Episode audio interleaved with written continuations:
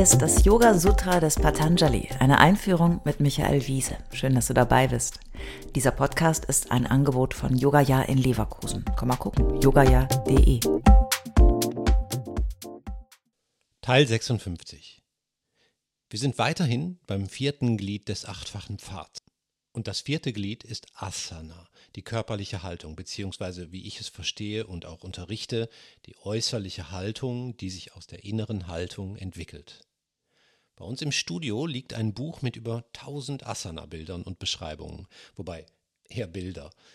Wahnsinnig schöne Menschen in knapper Kleidung mit den hottesten Tattoos und den weißesten Zähnen, die in jeder noch so verknoteten Haltung nur so aus dem immer lachenden Gesicht strahlen. Für die meisten interessant zum Durchblättern, eher nicht geeignet hingegen als Übungsvorlage. Ist das Yoga? Jetzt denkst du sicher, dass ich sage, nein, das ist kein Yoga oder so. Aber das tue ich gar nicht. Es ist absolut bewundernswert im athletischen Sinne, sich um komplexe Körperhaltungen, also Asanas, zu kümmern und diese leicht und kraftvoll zugleich, wie das Sutra formuliert, zu üben, zu verfeinern und zu perfektionieren. Warum auch nicht? Yoga heißt ja nicht anderen vorzuschreiben, was Yoga ist und was nicht mehr. Das wäre eine völlig unbescheidene Anmaßung. Alle lieben das Tira Sukhamasana Sutra. Hier geht es endlich um das, was zumeist bei uns in den Yoga-Studios eben erstmal im Vordergrund steht, die körperliche Praxis. Die Yoga-Praxis, das ist übrigens einer von vielen Anglizismen, die sich dank des überwältigenden Einflusses der englischsprachigen Yoga-Szene etabliert hat. Aus Yoga-Practice wird Yoga-Praxis. Es bedeutet aber eigentlich einfach nur Yoga-Training. Kämpfen, stöhnen, schwitzen, kann man alles erleben in Yoga-Klassen. Ich will das nicht verteufeln. Wir müssen uns durchaus auch geistig wie körperlich provozieren, um zu zerstören und wieder zu schöpfen. Das ist ein wichtiger Teil der physischen Praxis. Das ist kein Widerspruch zu Yoga. Aber es kann immer nur die eine Seite der Medaille sein. Nicht selten, viele werden das kennen, gelingt etwas aber erst dann, wenn man das Kämpfen überwindet, zugunsten einer kraftvollen Leichtigkeit. Gute Yogalehrerinnen werden es natürlich nicht dabei belassen, sondern ihre Übenden heranführen an den Weg, der von innen nach außen führt und nicht von außen nach innen. Patanjali ist das klar, deswegen gibt er uns in Yoga Sutra 247 eine präzisere Anleitung.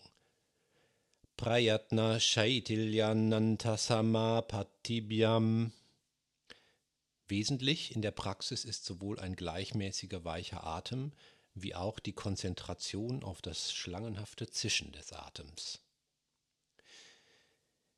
Wenn wir unseren Atem nicht mehr folgen können, so würde ich es mal ausdrücken, wenn uns also der Atem davonläuft und wir Energie verlieren, dann kommen wir raus aus der Idee eines Asana.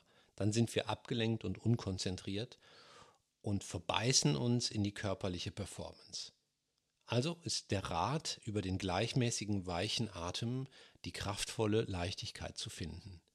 Denn, so Yoga Sutra 248, Tato Dvan Nabigataha, daraus entsteht der Sieg über die Dualität der physischen Welt. Die Überwindung oder Akzeptanz von Widersprüchen ist das, was wir suchen, die Dualität der physischen Welt aufzulösen. Diese Idee strahlt weit hinaus über die einzelne Yogastunde.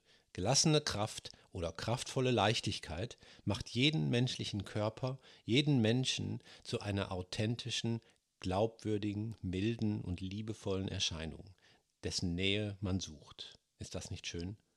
Das ist Yoga.